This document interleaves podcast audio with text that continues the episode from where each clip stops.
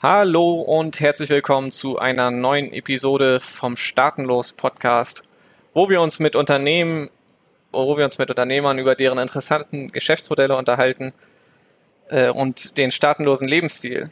Heute habe ich zu Gast bei mir Janis Riebschläger von janisproduction.de. Hallo Janis. Hi Ruben, grüß dich.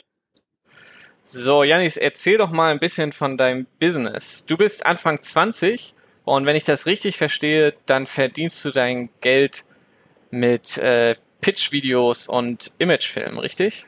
Ganz genau, ja. Ich produziere vor allem für Online-Unternehmer und digitale Nomaden die Videos, die man so typischerweise auf der Webseite oder auf der Facebook-Page eingebunden sieht. Und ähm, das Schöne ist halt, dass meine Kunden durch die ganze Welt verstreut sind und ich so eben auch durchgehend unterwegs sein kann von Set zu Set. Mhm. Und äh, das heißt, die Kunden stellen eine Anfrage, du, man, dann macht man in Kooperation ein Video, dann fließt Geld und das ist zurzeit das, das Ding, von dem du äh, deinen Lebensunterhalt bestreitest. Richtig, genau. Ich habe ein paar Side-Projects, aber das ist so mein Hauptbusiness. Äh, wir können gerne auch auf äh, deine Nebenprojekte zu sprechen kommen, wenn da noch was Interessantes bei ist. Mhm. Sonst würde mich, äh, vielleicht passen die ja in deine Geschichte so rein, Kannst, können wir ja mal schauen. Ähm, sonst würde mich einfach mal interessieren, du bist jetzt ja noch, ich würde sagen, recht jung dabei, Anfang 20. Wie hat denn das alles angefangen? Na, also ich interessiere mich für ähm, Online-Selbstständigkeit schon seit ich etwa 15 bin und habe äh, mich da auch relativ intensiv eingearbeitet, viele Workshops nebenher besucht, online natürlich viel recherchiert und mich weitergebildet. Und äh, mit unter 18 ist aber noch ziemlich schwierig, ein Unternehmen zu starten. Dann geht's alles fürs Familiengericht und es wird geguckt, ob man dafür schon reif genug für ist und ob das die Entwicklung schädigen ja. könnte. Und gerade in Leverkusen haben wir eine ziemlich schlechte Bürokratie, da Leverkusen finanziell nicht so gut aufgestellt ist. Und deshalb war absehbar, dass dieser Prozess einfach zu lang dauern würde. Habe ich gesagt, warte ich einfach, bis ich 18 bin. Und dann direkt am 18. Geburtstag bin ich zum Gewerbeamt und habe mein Business im Marketingbereich angemeldet. Damals hatte ich ehrlich gesagt noch nicht so hundertprozentig den Plan, was genau ich machen wollte. Habe dann so ganz klassischen Abenteuerreiseblog gestartet und ähm, bin dann in Sommer Sommerferien von der Schule über die Alpen gewandert und nach Süditalien weitergetrampt und habe darüber gebloggt und diese Reise ist direkt auf ziemlich großes Interesse gestoßen und ich hatte dann zwei Wochen nachdem der Blog gestartet war Anfragen von großen Reiseportalen, ob ich nicht Lust hätte für sie zu schreiben und so habe ich dann quasi als Texter erstmal angefangen. Ja. Ähm, und genau dann äh, bin ich auch in der Schiene geblieben. Eigentlich wollte ich über diese Reise, über diese Alpenüberquerung einen Film produzieren, hatte damals allerdings das allererste Mal eine Kamera in der Hand und äh, noch nicht wirklich Ahnung von Aufbau und ähnlichem. Und als ich das Material gesichtet habe, war es leider viel zu langweilig. Also habe ich erstmal ein Buch drüber geschrieben, das auch super ja. ankam, mit über 1000 Downloads in den ersten drei Tagen, ganz oben in der Amazon Bestsellerliste eingestiegen. Und genau, das war ganz cool auf jeden Fall. So, schon mal so das erste Projekt, über das ich einiges darf an. Ich, ja? Ja, darf ich da mal einhaken? Das klingt ja schon extrem spannend. Ich glaube, viele Leute träumen davon, einfach mal einen Blog zu schreiben, der dann so einschlägt. Mhm. Wenn du dich da nochmal zurückerinnerst, kannst du, kannst du da vielleicht, äh, ich weiß nicht, inwiefern das ähm, überhaupt äh, so rauszudestillieren ist. Was waren denn da die Erfolgsfaktoren, dass, dass du damit so Erfolg hattest direkt und in welchem Ausmaß?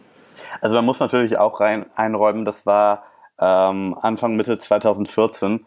Inzwischen gibt's natürlich auch deutlich, deutlich mehr Blogs und ich würde sagen, heute ist es äh, auch eine ganze Ecke schwieriger, mit einem Blog erfolgreich zu werden. Ich denke, was ja. wichtig, was wichtig ist, ist, dass man halt ähm, sich nicht scheut, Persönlichkeit reinzubringen. Also egal über welches ja. Thema man schreibt, dass das nicht zu steif rüberbringt, sondern man halt auch immer die Sachen erzählt, so wie man es einem guten Kumpel erzählen würde.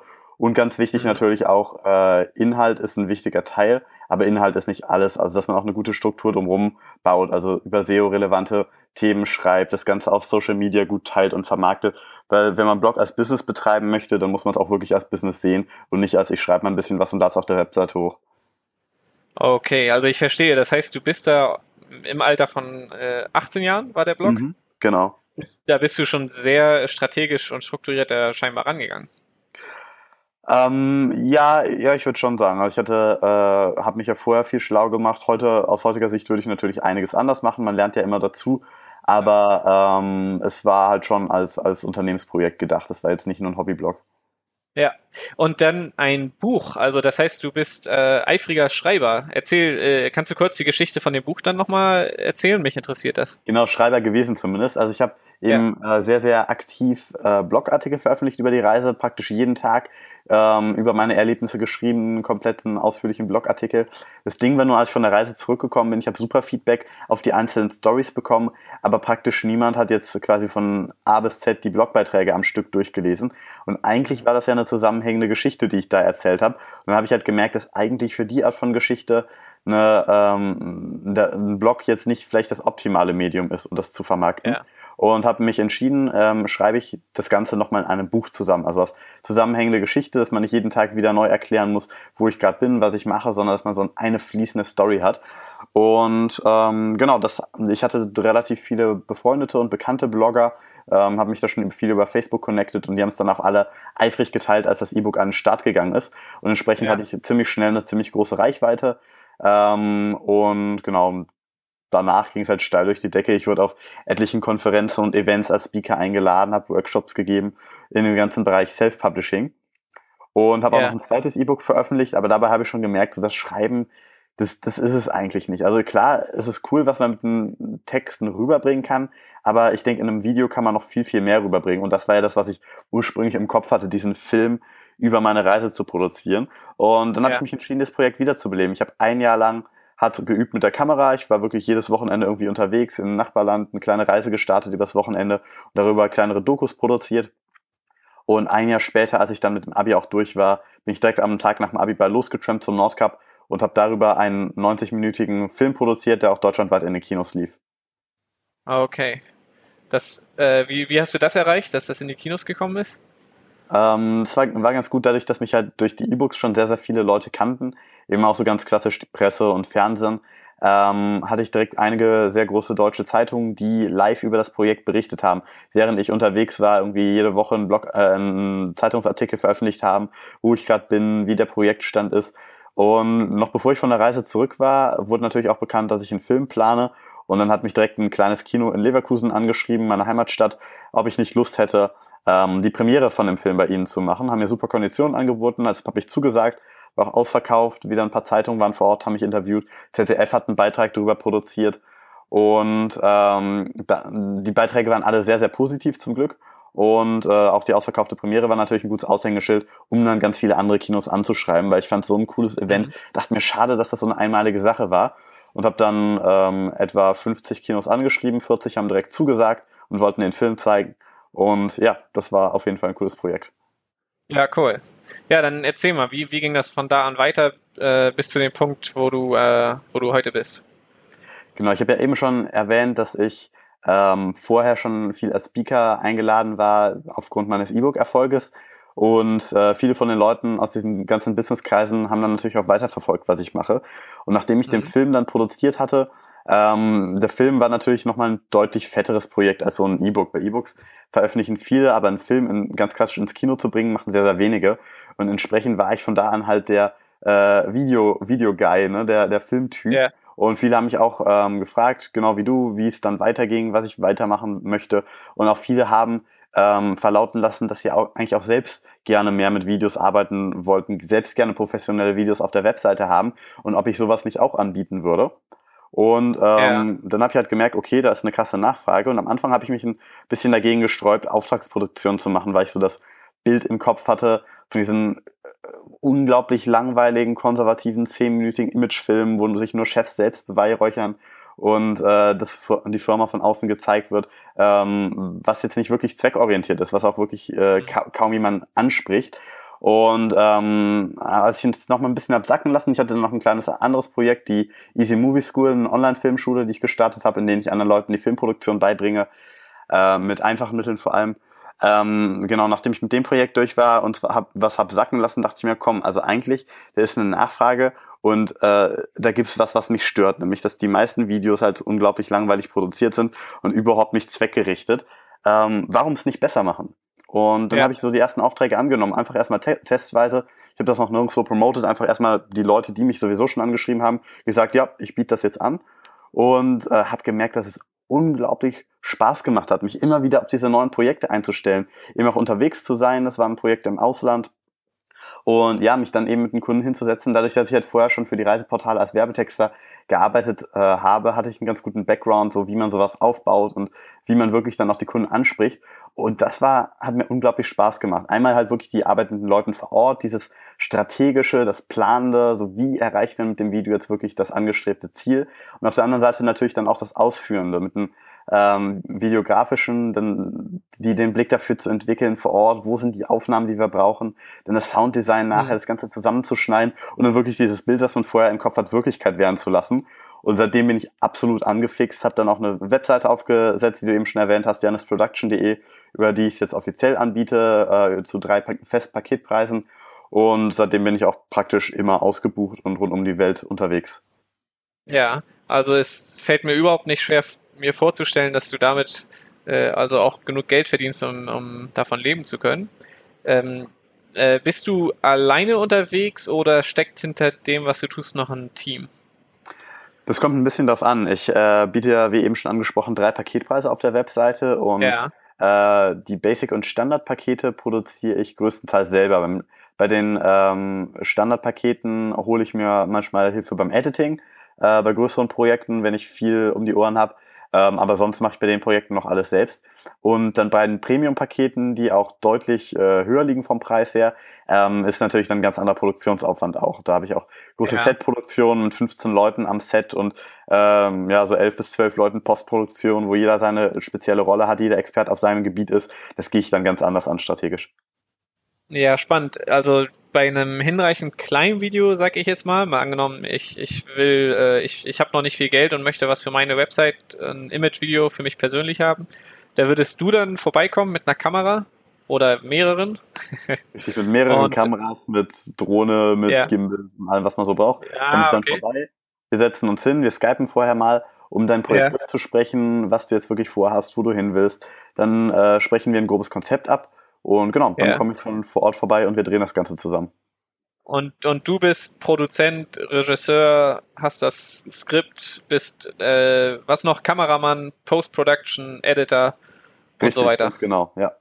Ja, Wahnsinn. Und äh, aber, aber es gibt also offensichtlich auch größere Projekte, was sagst du, bis zu 15 Leute?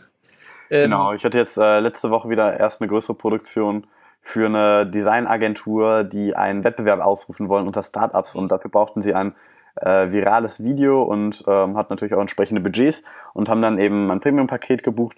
Und äh, da hatten wir zum Beispiel ähm, allein schon drei Highspeed-Kameras am Set, weil wir mit Slow Motions gearbeitet haben. Wir hatten einen großen Kulissenbau im Studio ähm, und dann, dann muss natürlich einfach alles klappen. Dann kann man nicht hingehen ja. und alles x-mal drehen. Und äh, entsprechend hatte dann jeder seine kleine, kleine Rolle. Dann hatten wir zwei Ausleuchter am Set. Wir hatten allein schon äh, zwei Leute, die nur für Catering und Personal zuständig waren, dass halt jeder am Set ist, jeder weiß, was zu tun ist, diese ganze Koordination übernehmen. Dann hatten wir ähm, drei Sethelfer, die dann, also es war so ein Dreh, wo eine, wo eine große weiße Wand mit Farben beworfen wird, so in Slow Motion. Und äh, dann hatten wir allein schon drei Leute, die eben nur diese Farbballons vorbereiten und bereitstellen und die äh, leeren Eimer wegstellen, die vollen Eimer hinstellen und ähm, solche Geschichten, ja. Da hat dann jeder ja. seine Rolle. Wir sind zum Beispiel auch jemand, der, der nach jedem Take rumgerannt ist, alle SD-Karten aus den Kameras geholt hat und Backups gezogen hat. Weil wenn irgendwas ja. verloren geht an Datenmaterial bei so großen Produktionen, da hängt natürlich auch viel Geld drin. Logisch. Ja, Wahnsinn. Das heißt, so ein Projekt wird natürlich schnell groß und das kennt man ja von, von Filmprojekten dann oder ähm, dass, dass dass man diese Teams hat, ne, mit den Spezialisten für jede scheinbar kleine Tätigkeit. Äh, mhm. Äh, die Anfrage ging aber, das war eine, das war dein Kunde, ja. Das heißt, äh, hattest du auch das organisiert und das Team zusammengestellt oder wie kommt Richtig, sowas genau. zustande? Äh, Filmproduzent im klassischen Sinne, äh, also in, in ganz konservativen ähm, Werbefilmproduktionen, da ist der Produzent ja im Grunde genau der, der das Projekt pitcht ähm, und mit dem Kunden im Gespräch ist und dann das Team zusammenstellt. Also im klassischen ja. Sinne ist der Produzent nicht der Kameramann, sondern eben der, der das Team koordiniert. Und das ist eben Klar. auch meine Haupttätigkeit, nur dass ich mich dann quasi selbst als Kameramann, Editor und alles Mögliche einstelle bei den kleineren Produktionen. Aber bei den großen Produktionen, mhm. da gehe ich halt wirklich ganz, äh, ganz klassisch in die Produzentenrolle und äh, bin auch dann gar nicht mehr so der Ausführende am Set, sondern wirklich nur der, der guckt, dass alles läuft und das Team zusammenstellt. Ja, das leuchtet ein. Äh, und du sagst, du bist ausgelastet mit Aufträgen zurzeit. Zurzeit bin ich ganz gut ausgelastet, ja. Prima. Mich würde mal interessieren, jetzt in deiner Situation, also von so wie sich das anhört, da hab ich, hätte ich ja das Gefühl, dir steht da die Welt offen. Äh, wo, wo willst du denn selber dahin? Was macht dir mehr Spaß? Die kleinen Projekte, die großen, eine Mischung aus beiden? Eine Mischung aus beidem, würde ich sagen. Die großen Projekte sind natürlich ähm, auf jeden Fall auch immer sehr nervenaufreibend. Ich habe es eben schon angesprochen, hängt viel Geld drin und wenn irgendein Take in die Hose geht, muss man im schlimmsten Fall eine komplette Kulisse neu bauen oder das ganze Team für einen weiteren Tag buchen und macht da fettes Minus. Also das äh, ist natürlich immer eine Challenge, aber genau deshalb gefallen mir auch die großen Projekte, dass man ähm, wirklich auch so, so ein Stück weit so eine Herausforderung hat immer was macht, was man nicht jeden Tag produziert und ja. äh, eben auch ganz anders äh, daran gehen kann, weil bei den kleineren Projekten muss ich eben vieles selbst machen, dadurch, dass wir einfach gar nicht die Budgets hätten, äh, da groß wen an Spezialisten einzustellen. Und bei Projekten mit größeren Budgets kann man eben ganz anders planen. Da guckt man einfach nur noch drauf, was sind jetzt wirklich die Leute und Aufgaben, die ich brauche und muss jetzt nicht gucken, wie kann ich das Ganze möglichst günstig produzieren. Auf der anderen ja. Seite ähm, sind das dann eben auch die äh, Projekte, die einen sehr, sehr hohen Betreuungsaufwand haben, wo ich dann auch oft beim Kunden vor Ort in Deutschland sein muss oder eben irgendwo am Set arbeite, während ich sonst relativ flexibel arbeite. Also größtenteils äh, läuft es wirklich so ab, der Kunde ist, mm, die meisten sind halt wirklich digitale Nomaden, sitzt gerade irgendwie ja. in äh, Bangkok oder ähm, irgendwo am Strand oder sonst was. Ich komme vorbei, äh, und wir besprechen eben, wie wir einen ganzen Text aufnehmen wollen. Das sind natürlich alles keine Profisprecher, das heißt, machen dann einige Warm-up-Übungen und äh, ich rufe denen dann immer so die Stichworte zu, zu denen wir dann Text aufnehmen und dann schnippe ich am Ende so zusammen, dass wie ein flüssiger Text aussieht.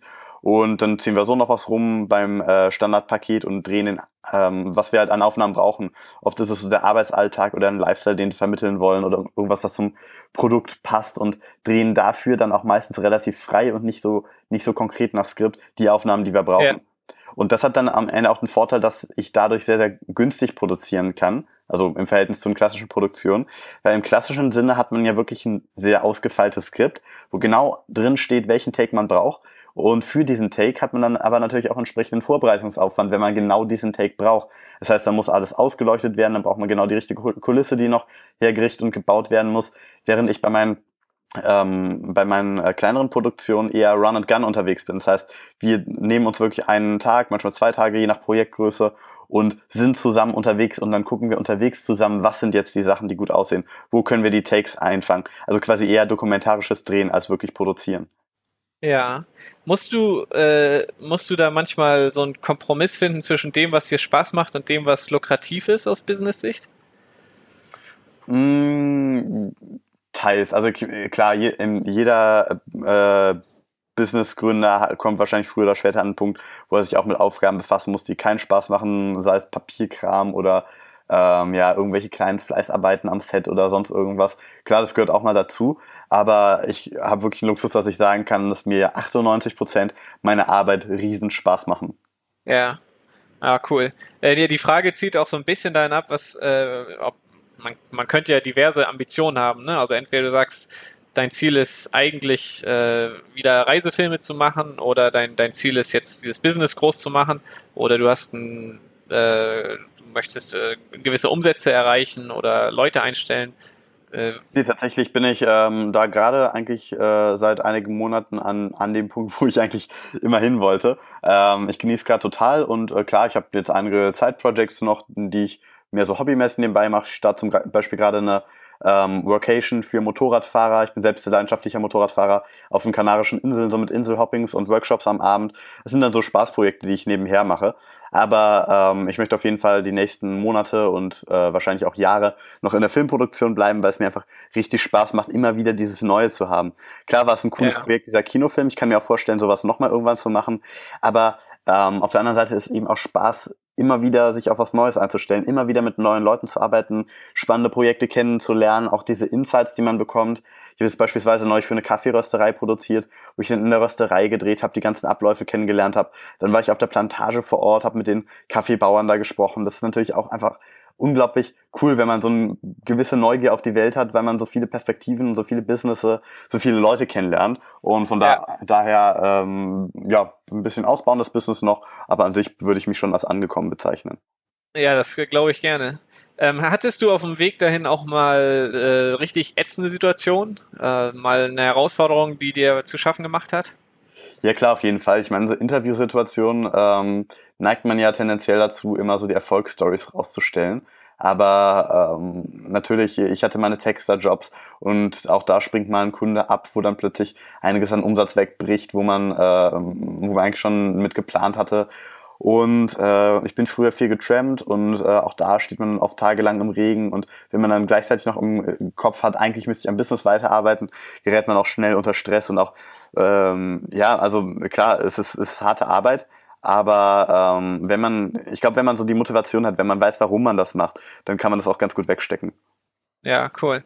Äh, getrennt bist du auch. Äh, jetzt, ich möchte noch mal einen anderen Punkt aufgreifen. Du sagst, jetzt machst du viel für digitale Nomaden, äh, Stichwort Imagefilm nehme ich an. Richtig, genau.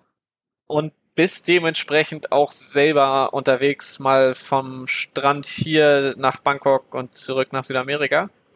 Richtig, genau. Ja, das ist eigentlich das Schöne. Ähm, die meisten Leute würden mich als einen digitalen Nomaden bezeichnen.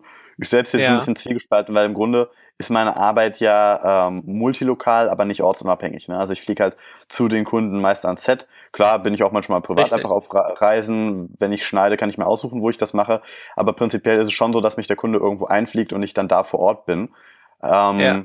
Und entsprechend sehe ich mich jetzt nicht als den klassischen digitalen Nomaden, der mit dem Laptop hinreist, wo er gerade Lust drauf hat. Aber genau das ja. ist ja eigentlich auch das Schöne. Dadurch, dass ich eine sehr gute Auftragslage habe, kann ich mir auch ein Stück weit aussuchen, wo ich gerade hinfliegen möchte und mir entsprechend immer in den Ländern die Aufträge suchen, die mich gerade reizen. Und ja. äh, ich finde es eigentlich auch gerade ganz spannend, nicht nur so die Touristenview dann mitzubekommen, wenn ich im Land bin und mir Sehenswürdigkeiten anzuschauen, sondern auch wirklich dann vor Ort zu arbeiten, vor Ort ähm, das Business kennenzulernen. Also mir gefällt es sehr gut zurzeit. Ja, Hast du ein Setup, auf, auf das wir eingehen sollten, was Wohnsitz, Firma äh, äh, und sowas angeht? Was das angeht, bin ich noch äh, ganz langweilig Einzelunternehmer in Deutschland gemeldet. Ja. Ähm, ich bin mich da gerade mit ein paar Alternativen am Schlau machen. Ich habe Christoph äh, ja jetzt auch an diversen Orten rund um die Welt getroffen und der hat mir immer von Panama vorgeschwärmt, wo ich jetzt witzigerweise auch in zwei Monaten bin. Schaue ich mir alles mal an. Aber prinzipiell, da ich jetzt auch einige Investments plane in Deutschland, äh, kann ich mir vorstellen, auch langfristig hier gemeldet zu bleiben. Es muss, muss mich noch was schlau machen. Ah, okay, klar. Äh, warum nicht? Du hast da ja äh, viele Optionen, such dir das raus, was für dich am besten ist. Mm, genau. Ähm, gibt's gibt's äh, sonst also außerhalb von Deutschland äh, außerhalb von Deutschland, jetzt hast du Panama erwähnt, äh, Orte, wo du schon weißt, da würde das dich häufiger hinziehen, auch von wegen Urlaub und so weiter? Ähm, ich, ich mag immer die Vielseitigkeit. Also ich finde, jedes Land hat so seine Vorzüge und seine Daseinsberechtigung, aber ich mag tatsächlich die Abwechslung. Monat hier, ein Monat da und äh, da immer mal durchwechseln zu können. Ich war jetzt dieses Jahr relativ oft und relativ viel in Thailand. Das ist mir sehr gut ja. gefallen. Und ähm, ja, da gefällt mir einfach so die, die die Kontraste gefallen mir. Also ich war oben in Chiang Mai sehr viel, auch so ein digitaler Nomaden-Hotspot, was einmal für mich halt spannend ist, weil da sehr, sehr, sehr viele coole Leute sind. Jeden Abend, äh, zumindest zur Winterzeit, jeden Abend irgendwelche Events und Workshops und Meetups, was mir sehr viel Spaß macht, immer so raus unter Leute zu gehen. Dann hast du wirklich auch die Coworking Spaces mit gutem Internet. Gleichzeitig hast du aber auch die Altstadt mit ähm, unglaublich gutem Essen und Streetfood und so ganz klassisch diesen äh, drumherum das Land mit den ähm, ja, Kaffeeplantagen und ich glaube Reisterrassen sind es teilweise. Also wirklich dieses Farmleben, wo die teilweise noch nie Europäer gesehen haben, wo man auch wahnsinnig gut Motorrad fahren kann, einfach drauf los in die Berge und äh, mal richtig abschalten kann. Also ja, da gefällt es mir schon ganz gut. Aber ähm, ich genieße zum Beispiel auch im Sommer wieder in Europa zu sein. Ich habe hier auch ein Motorrad stehen, mit dem ich jetzt auch gerade wieder drei Wochen unterwegs war, quer durch Europa. Und äh, auch das kann ich sehr gut genießen. Ja, cool. Äh, ja, super. Äh, Janis, hast du denn vielleicht für andere Leute, die, die äh, noch auf dem Weg dahin sind, sich mit ihrem Business selbstständig zu machen, Ratschläge, Tipps? Gibt es vielleicht eine Literaturempfehlung? Also was ich auf jeden Fall erstmal empfehlen kann vom Mindset her, ist dieses einfach anfangen, weil ich hatte am Anfang nicht wirklich einen Plan, was ich machen wollte. Ich wusste irgendwie Online-Selbstständigkeit wäre ganz cool und ähm, habe mich dann aber direkt selbstständig gemacht und direkt losgelegt mit einem eigenen Projekt. Und klar, der Blog, der ist für mich jetzt heute mehr so ein, so ein kleines Hobbyprojekt, was ich, den ich noch nebenbei betreibe, wo ich ab und zu mal über Reisen schreibe, aber nicht mehr mein Hauptbusiness. Es hat sich in eine völlig andere Richtung entwickelt. Aber ich wäre ja nie an den Punkt gekommen, wo ich jetzt wäre, wenn ich nicht einfach mal losgelegt hätte. Ich wäre, ich ja. weiß nicht, ob ich selbst drauf gekommen wäre, Imagefilme für digitale Nomaden zu produzieren. Und jetzt macht es mir unglaublich viel Spaß und bringt es mir unglaublich viel Erfüllung. Und ja, das ist so das, was ich mitgeben kann. Einfach Anfang, viele haben mich natürlich belächelt. Als 18-Jähriger habe ich angefangen. Gerade jetzt bin ich, ich bin jetzt ja auch erst 21 und arbeite oft mit den klassischen 50-jährigen Unternehmern zusammen auch, die äh, seit Jahrzehnten Abteilungschefs sind und eine gewisse Autorität haben wo man sich dann auch immer wieder durchsetzen muss, um ernst genommen zu werden. Als so ein äh, 20-jähriger kleiner Pimp, würde ich mal sagen. Ähm, ja. aber, aber einfach ne, dies drauf loslegen, sich nicht abschrecken lassen von kleinen Hindernissen und gucken, wo uns einen führt. Das kann ich auf jeden Fall mit auf den Weg geben. An Literaturempfehlungen hätte ich, ja klar, ganz, ganz typisch, bist wahrscheinlich schon tausendmal äh, genannt worden, die Four Hour Work Week von Tim Ferriss. Mhm. Und ein Buch, das wurde mir jetzt gerade erst empfohlen, das habe ich als Hörbuch gehört, hat mich lange der reißerische Titel abgeschreckt, aber der Inhalt ist wirklich phänomenal gut von äh, Alex Fischer, Reicher als die Geissens. Okay. Auch sehr, ja, sehr viele cool. gute Ansätze zum, äh, zum Mindset, zum Umgang mit Geld. Daraus konnte ich viel übernehmen. Beispielsweise habe ich ein, jetzt ein Kontensystem eingerichtet, ähm, wo ich quasi das Geld vor mir selbst verstecke, sich, sich selbst arm rechnen. Das ist auch ein Tipp aus dem okay. Buch den ich absolut weitergeben kann, weil solange das Geld auf dem Konto liegt, neige ich zum Beispiel immer dazu, es dann auch relativ schnell wieder auszugeben. Und mhm. äh, dadurch, dass ich mich arm rechne, äh, nicht so viel auf dem Konto liegen habe, habe ich das Gefühl, ich, ich muss mir nichts vom Mund absparen, bleib aber trotzdem irgendwie immer kreativ, was neue Jobs angeht und kann gleichzeitig ein Vermögen aufbauen. Ja. Vielleicht äh, in, in die Richtung hast du, hast du da eine bestimmte Strategie, um Geld zu sparen und anzulegen?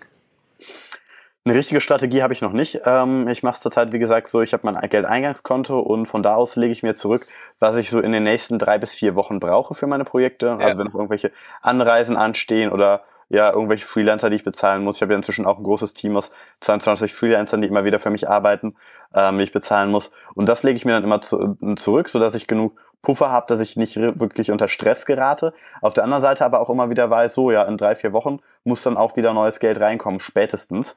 Ähm, und alles andere, was ich dann übrig habe, das überweise ich dann auf ein Rücklagenkonto. Da habe ich jetzt keine oh. feste Sparquote oder sonst irgendwas, aber es wächst halt. Ja, prima. Ja, ist ja vielleicht schon äh, ein, ein simpler, aber effektiver Ansatz. Äh, Janis, vielen Dank für die Einblicke in dein Business. Sehr man gern. findet dich auf janisproduction.de, da kriegt man auch direkt Ganz einen Eindruck, genau wie so ein, äh, sag mal, persönlicher Imagefilm aussehen könnte. Man sieht dann nämlich genau. Deinen eigenen. Meinen eigenen, äh, ich habe Beispielvideos, es gibt noch eine kleine Vita, wo man noch ein okay. bisschen mehr über meine bisherigen Projekte erzählt, was ich jetzt hier nicht unterbekommen habe in der kurzen Zeit. Und ganz wichtig, es gibt ein Kontaktformular und äh, da schaut euch auch nicht, wenn ihr noch irgendwelche Fragen habt oder so, muss nicht zur Filmproduktion sein, einfach wenn ihr euch austauschen wollt, schreibt mich da gerne an. Ja, super. Dann vielen Dank nochmal und weiterhin viel Erfolg. Sehr gerne. Bis dann. Ciao. Ciao.